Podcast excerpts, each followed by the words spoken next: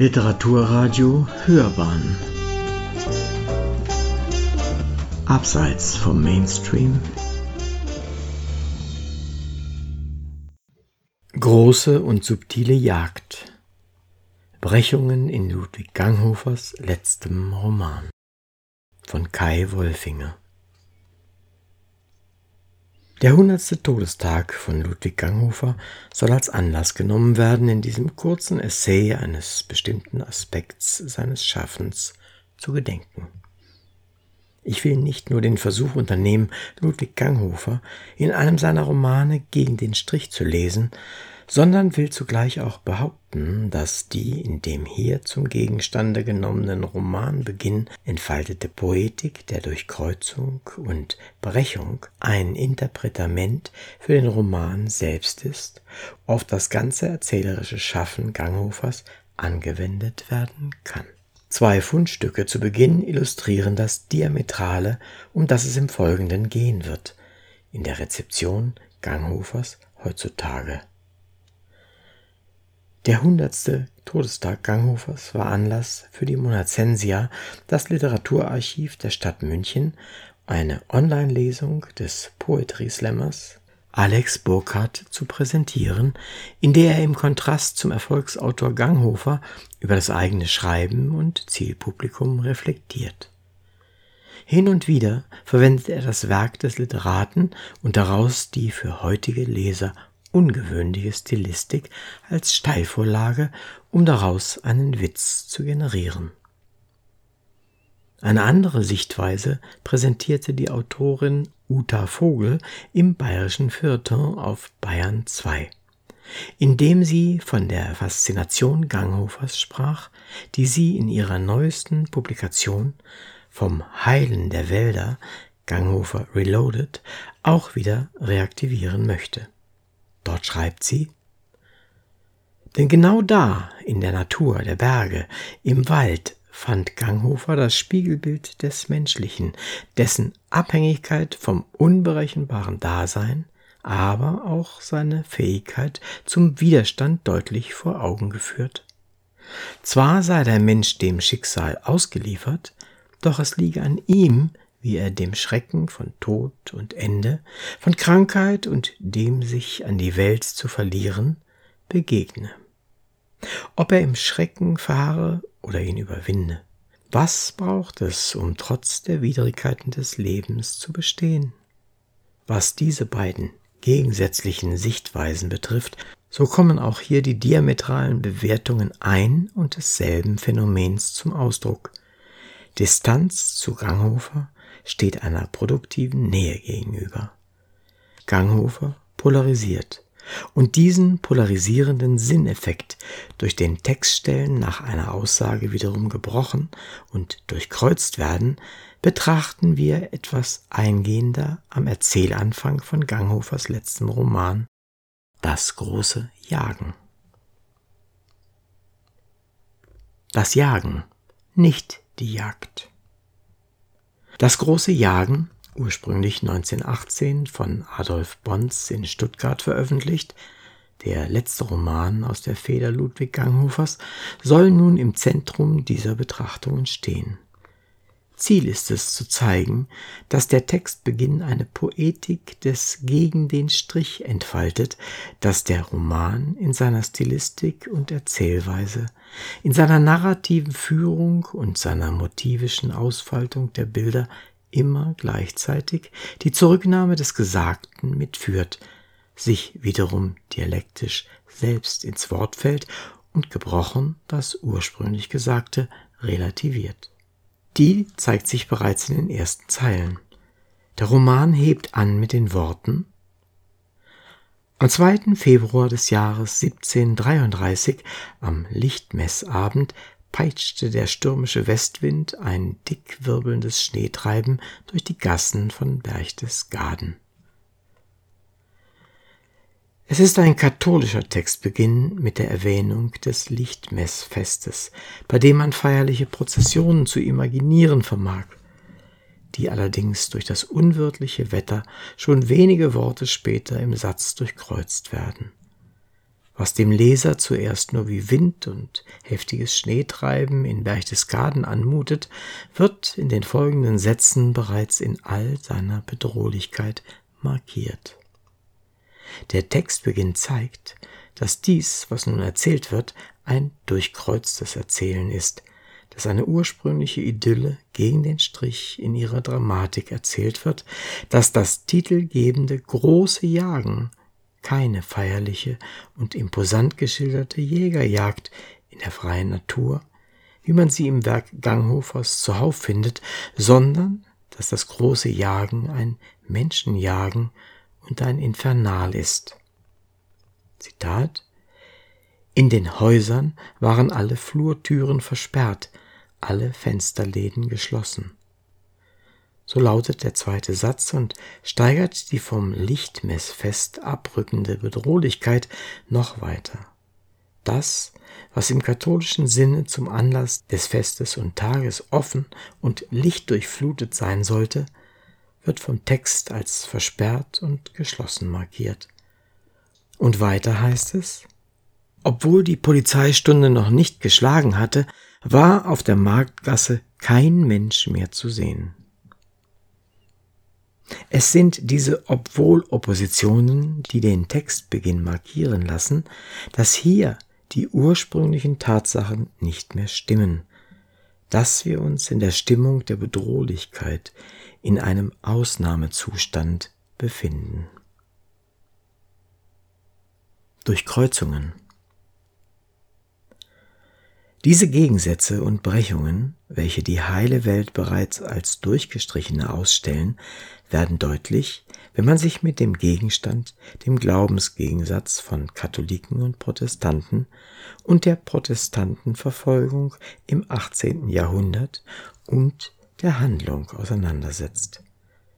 Der Roman Das große Jagen erzählt von der Fürstpropstei Berchtesgaden, von den dort und aus Salzburg unter Erzbischof von Firmian vertriebenen Protestanten und der pessimistisch stimmenden Leidensgeschichte, die in Berchtesgaden lebende Protestanten, dargestellt unter anderem an einer Figurenkonstellation aus dem den Protestanten freundlich gestimmten katholischen Priester Ludwig, dem vom Judentum zum Katholizismus konvertierten Simeon und Nikolaus. Die Liebesgeschichte zwischen Nikolaus Tochter und Leupold verdeutlicht den Glaubenskonflikt. So befasst sich der Roman nicht nur mit der repressiven katholischen Kirchenpolitik als solcher, sondern bringt Ludwig Ganghofers eigenen religiösen Glauben und seine Einstellung zu allen Fragen der religiösen Toleranz zwischen Katholiken und Protestanten sowie zwischen Christen und Juden zum Ausdruck. Liest man den Text weiter, so wird offenkundig, wie vielfältig Ganghofer seine mehrfachen Durchkreuzungen des Gesagten einsetzt. In dem dunklen Häuserschweigen ist trotz allem Lärm des Sturmwindes etwas Friedliches. Dieser Friede erzählt von sorglosen Menschen in gemütlichen Stuben. Hier wirkt es zuerst so, als sei dem negativen Pol eine positive Konnotation entgegengesetzt, die jedoch gleich darauf wieder gebrochen wird. Eine grauenvolle Lüge. Auf diese Exklamation folgt der erklärende Satz In Erregung, in Zorn und Sehnsucht pochten hinter den verriegelten Türen Hunderte von verstörten Herzen. Eine dreifache Durchkreuzung des Beginns des großen Jagens. Fortan will ich mich an die Theorie der Textanfänge halten und den Textanfang des Romans Das große Jagen, von dem ich behaupten wollte, dass er bis zum Ende des vierten Kapitels reicht in drei Szenen lesen, in denen die semantischen Durchkreuzungen evident werden, im bereits dargestellten Beginn des ersten Kapitels und der dann erzählten Begegnung zweier Männer auf der Straße, in der sich anschließenden Stubenszene dieser beiden Männer bei einem weiteren wichtigen Protagonisten und drittens in einer Szene mit einer Schwangeren, bei der die Dichotomie der Glaubenssysteme Rechtgläubigkeit versus Ketzertum besonders deutlich wird. Die erste Szene beginnt mit einem konspirativen Treffen zweier Männer auf der Straße, die sich auf den Weg zu einem Haus machen. Es sind der emeritierte Stiftspfarrer Ludwig und Simeon Leviter, ein konvertierter Jude und ansässiger Arzt, zu dessen Kontext, wie der Text mitteilt, es gehört, dass er Frau und Kinder in einem Judenkrawall verloren und in der Verstörtheit dieser Gräuelnacht die Taufe empfangen habe. Das Spiel mit den Dichotomien, die der Text hier als Information zu einer Figur liefert, liegt in der Kombination des an sich tröstlichen Sakraments der Taufe, das allerdings in der Verstörtheit empfangen wurde. Ist eine Sinneinheit in das große Jagen einmal angedeutet oder ausgesprochen, wird sie gleich darauf gebrochen und relativiert.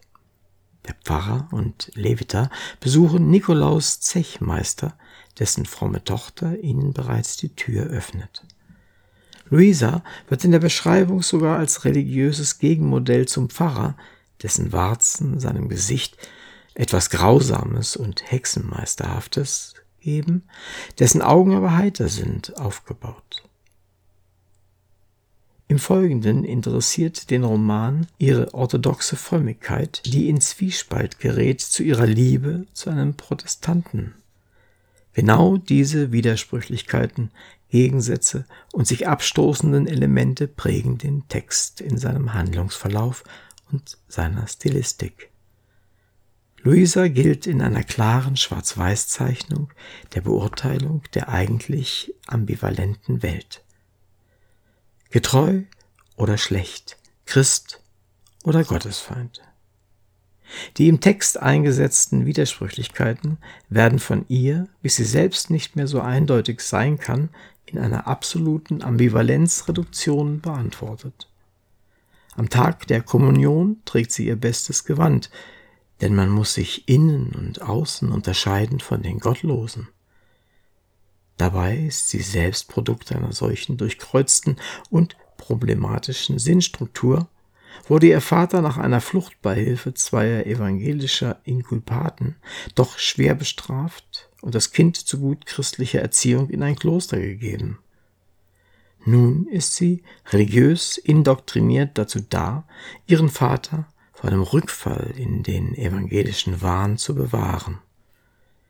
Den Widersprüchen in einem eigentlich menschenfreundlichen Glauben gelten im Folgenden auch die Gespräche der drei Freunde, kann doch der Pfarrer nicht verschweigen, dass er nicht verstehen kann, wie der Herrgott es dulden kann, dass man in seinem Namen die Seelen der Menschen frieren macht.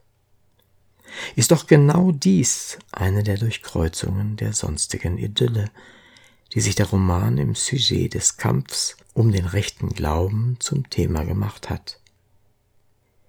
In der massiven Protestantenvertreibung die auch ihren Niederschlag in den Romantitel gefunden hat, kommt diese Sinndurchkreuzung zum Ausdruck. Wenig später sagt der Pfarrer unter Verweis darauf, Seit das große Jagen begonnen hat, sind's nach der letzten Zählung 30.700, die man aus dem Land getrieben. In diesem Kontext steht auch die zweite Szene, welche in der Poetik der Durchkreuzung in Ganghofers letztem Roman relevant ist. Es handelt sich um die abrupte Unterbrechung des Treffens der drei Männer, die sich im Verborgenen, in aller Offenheit über die Frevel austauschen, die an den Andersgläubigen begangen werden. Ein plötzliches Pochen an der Tür stört die Runde und schreckt Tochter Luisa und die Dienstmagd auf. Es findet eine Inspektion statt, weil man von offizieller Seite schon länger vermutet, dass in Nikolaus Hause protestantische Bestrebungen stattfinden. Die Beschreibung des Feldwebels passt in ihrer Gegensätzlichkeit und ihren Dichotomien nicht nur sehr gut in die poetologische Grundierung dieser Durchkreuzungen, für deren Betrachtung dieser Essay plädiert, sondern ist auch in der Schilderung seines Vorgehens in den Räumlichkeiten deutlich ironisch grundiert. Der Feldwebel des Pflegeamtes, Nikodemus Muckenfüßel, war ein wohlgenährter, gutmütiger, dreinschauender Mensch, der seiner biersanften Natur die Unerbittlichkeit des Polizeitones immer gewaltsamer abbringen musste. Heißt es im Text. Diese Unerbittlichkeit, mit der er sich im Folgenden den Polizeiton abbringen muss, wird noch dadurch unterstrichen, dass er zusätzlich zu seinem Beamtenton in einer Art Pseudolatein spricht, hochtrabende Begriffe verwendet, um seinem Auftreten größere Autorität zu verleihen. So sagt er, es ist der wachsamen Obrigkeit ad aurus arriviert, dass in loco huius des in specie verdächtig Nikolaus Zechmeister verbotene Conventicula stattfindlich sind, mit abuso ketzerischer Libellis und Pamphletiker auch diese Widersprüchlichkeiten, die er trotz fehlender Bildung in der kirchlich Unterdrückungsterminologie spricht und tatsächlich mit seiner Vermutung nach verbotenen Schriften auf der richtigen Spur ist, passt zur Argumentationsrichtung, dass der Roman Ausgesagtes immer wieder gegen den Strich bürstet. Besonders bitter schließlich wirkt auf Nikodemus der vom Pfarrer zynisch vorgebrachte Rat, er möge seine Untersuchung und Observation genau nehmen. Wer weiß, ob unter dem Pantoffelfilz nicht ein Eimerfäsel ketzerischen Seelenweins verborgen ist. Selbst unter dem harmlosesten Zeichen ist ein Gegenteil ein Widerspruch, ein Faktum verborgen, das neu kontrastiert und Ausgesagtes mit einem neuen Sinnbereich kreuzt. Schließlich soll auch noch eine finale Szene aus dem Textbeginn von das große Jagen im dritten Kapitel unter unsere These, dass der Roman ein Text ist, der das soeben Ausgesagte immer wieder durchkreuzt, subsumiert werden. Am selben Abend wird der Arzt Lewitter geholt von Christel Heinacher, dessen schwangere Frau im Kindbett liegt. Im ganzen Kapitel geht es implizit um die Figuration von Verborgenheit und Sichtbarkeit, weil die sogenannten Unsichtbaren sich durch die Winternacht bewegen, Protestanten zur Unkenntlichkeit in Leinwand gekleidete Gestalten. Die unsichtbare Welt der Verfolgten wird erzählerisch visualisiert und sichtbar für den Leser, da die Frau Christels eine unsichtbare ist und sich von der katholischen Hebamme nicht behandeln lassen möchte. Stattdessen holt Christel also Simeon, den konvertierten Juden, der allerdings Christel dessen Antisemitismus vorhält. Heut sagst du, guter Herr, am Weihnachtsabend, wie ich auf vereistem Weg an dich angestoßen bin, da hast du Saujud gesagt. Zwar entschuldigt sich Christel wortreich dafür, sagt aber zu seiner Frau, bevor Simeon deren Krankenlager betreten kann, nun kommt der Jud, was auch hier anzeigt, dass die angenommene konvertierte Identität eine durchkreuzte und gebrochen ist. Auch Christels Frau bekommt in ihrem Leiden von Christel das Paradies-Gärtel-Buch überreicht, eine evangelische Erbauungsschrift, und Christel fügt an, als ihm klar wird, dass ihre wahre Identität als Unsichtbare wieder sichtbar geworden ist, der Himmel tut dich büßen.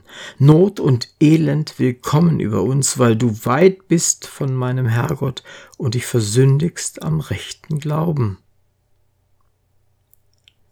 Rechter Glaube, wahrer Glaube und die gebrochenen und durchkreuzten Semantiken sind die Themen von Ganghofers Das große Jagen. Die kleinen Jagden wie wir gesehen haben, besteht Ganghofers letzter Roman aus dem Jahr 1918 aus einer Vielzahl von Brechungsszenen, die sich vor allem zu Beginn des Textes verorten lassen und die verdeutlichen, dass das große Jagen aus vielen kleineren Jagden besteht, Wenn man bedenkt, dass einzelne Textstellen das soeben Ausgesagte wieder jagen, einholen und mit ihrem dialektischen Gegensinn durchkreuzen.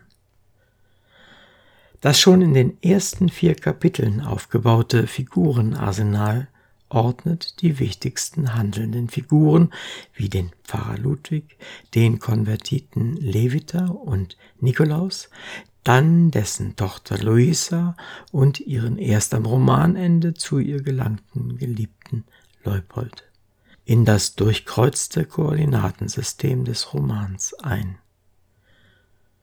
Das große Jagen in der Mikrostruktur des Beginns betrachtet, fördert die allüberall subtile Jagd nach Brechungen, Durchkreuzungen und nach dem gegen den Strich gerichteten zutage. Ernst Jünger schreibt in seinem Buch Subtile Jagden, das für diesen Essaytitel Pate stand, Jäger und Sammler werden oft sehr alt. Ein tüchtiger Sammler treibt es auch lange, weil er seine Affinität zu bestimmten Objekten schon in frühester Jugend entdeckt. Sie führt zu festen Verbindungen. Die Neigung wird bald zur Leidenschaft und nicht selten zur Sucht. Diese hier positiven Leidenschaften und Süchte sind ins Negative gekehrt, das Insektenjagen auf Menschen bezogen, ein Aspekt der Menschenjagden in Ganghofers Roman. Die Grundlage für den Romantitel Das große Jagen bildet dabei die Jagd auf Menschen und steht mit dem bei Ganghofer erwartbaren klassischen Jägerbegriff nicht in Verbindung.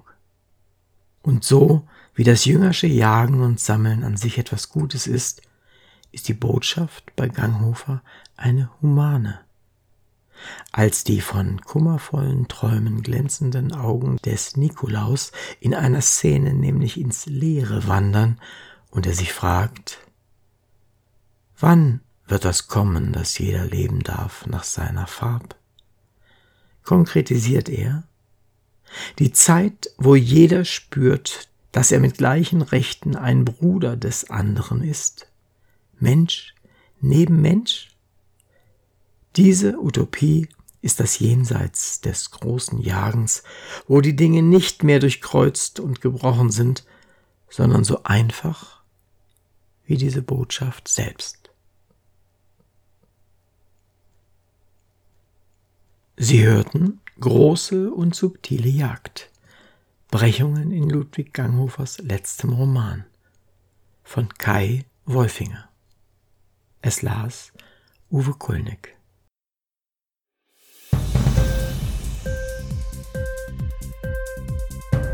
Hat dir die Sendung gefallen? Literatur pur, ja, das sind wir. Natürlich auch als Podcast. Hier kannst du unsere Podcasts hören.